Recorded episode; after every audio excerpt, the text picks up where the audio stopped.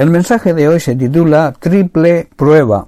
Hermanos, en la tentación de Jesús vemos una triple prueba de la que Jesucristo salió triunfante antes de iniciar su ministerio público. Como Hijo de Dios y Mesías, Jesús fue a la vez probado y tentado, pero como estaba lleno del Espíritu Santo, que es la cualidad necesaria para poder vencer pruebas y tentaciones, el cual ese Espíritu Santo descendió sobre él en su bautismo. Jesús confronta y venció a su adversario en el desierto, que es el terreno propio donde el diablo más le gusta atacar.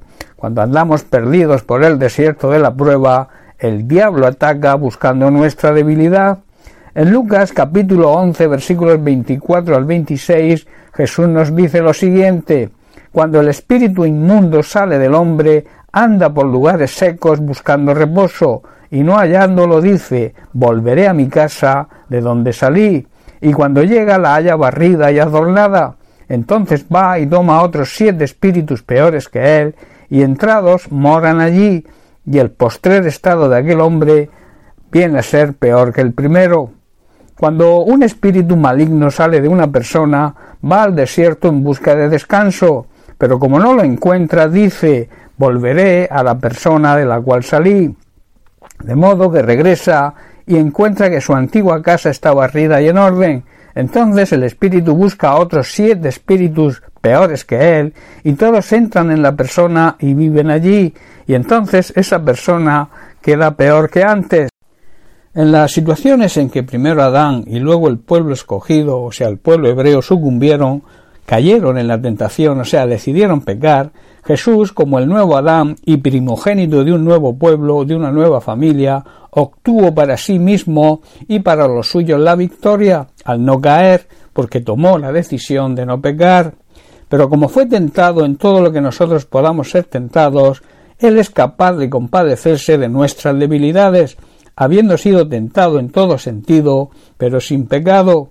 Jesús, dirigido y ayudado por el Espíritu Santo, encaró en el desierto todas las tentaciones del diablo durante cuarenta días. En dicho desierto se presenta un diálogo dramático entre Jesús y el diablo sobre el significado de Hijo de Dios, en el que Jesús rechaza decisivamente tres proposiciones razonables mediante citas del Antiguo Testamento. Jesús le respondió siempre con la palabra de Dios. En el libro de Deuteronomio capítulo 6 versículo 13 dice lo siguiente Teme al Señor tu Dios y sírvele solo a Él. Y también en el mismo capítulo versículo 16 dice No pondrás a prueba al Señor tu Dios. Y en el capítulo 8 versículo 3 dice que la gente no vive solo de pan, sino que vivimos de cada palabra que sale de la boca del Señor. Hermanos, además de las tentaciones generales a las que se alude en Hebreos capítulo 4 versículo 15, donde dice que nuestro sumo sacerdote Jesucristo comprende nuestras debilidades porque enfrentó todas y cada una de las pruebas que enfrentamos nosotros. Sin embargo, él nunca pecó. También hubo tres tentaciones especiales y de distinto tipo a las que el Señor se vio sometido. Las afrontó como hombre, pero como hombre dependiente de Dios, apoyado en su palabra, y ante ello Satanás no tuvo ninguna respuesta. Cuando nosotros como seres humanos somos humildes y reconocemos nuestra dependencia de Dios y nos apoyamos en su palabra, Satanás no tiene nada que hacer. Veamos las características de esta triple prueba. En Mateo capítulo 4 verso 3 dice, le dijo el diablo, si eres el Hijo de Dios, di a estas piedras que se conviertan en pan. La primera tentación tenía como objeto intentar que Jesús abandonara su camino de dependencia de Dios. Hacer pan de las piedras para satisfacer su hambre hubiera significado que dejara de confiar y de esperar en Dios. El verdadero camino del hombre es vivir de toda palabra de Dios, depender de Él en todas las circunstancias.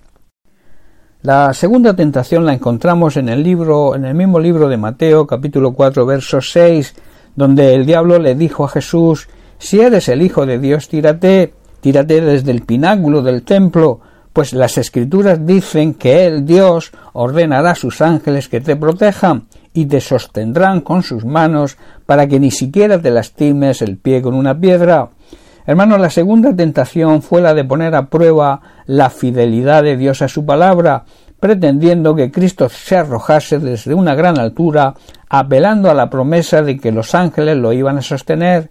La tentación era a que abandonara su camino de fidelidad a Dios, lo que hubiera sido poner a Dios a prueba, poner a Dios, o sea, tentar a Dios. En el mismo capítulo, versículos 8 y 9, vemos la tercera tentación. Dice que luego el diablo lo llevó a la cima de una montaña muy alta y le mostró todos los reinos del mundo y la gloria que hay en ellos, y le dijo Te daré todo esto si te arrodillas y me adoras. La tercera tentación fue ofrecer al Señor toda la gloria que este mundo ofrece si le adoraba. En ello mismo se descubrió a sí mismo como el adversario, como el enemigo. Cristo le respondió que sólo Dios debe ser adorado y ordena a Satanás que se alejara de él. La Biblia enseña que todos los reinos de este mundo serán de Cristo en el tiempo que Dios ha señalado y Cristo espera hasta entonces. Sin embargo, ¿cuántos hombres han dado su adoración a Satanás de una manera u otra para conseguir las migajas de gloria que este mundo ofrece o posesiones materiales que son pasajeras? Se debe señalar que el Señor, al responder a Satanás, cita las Sagradas Escrituras, como hemos visto.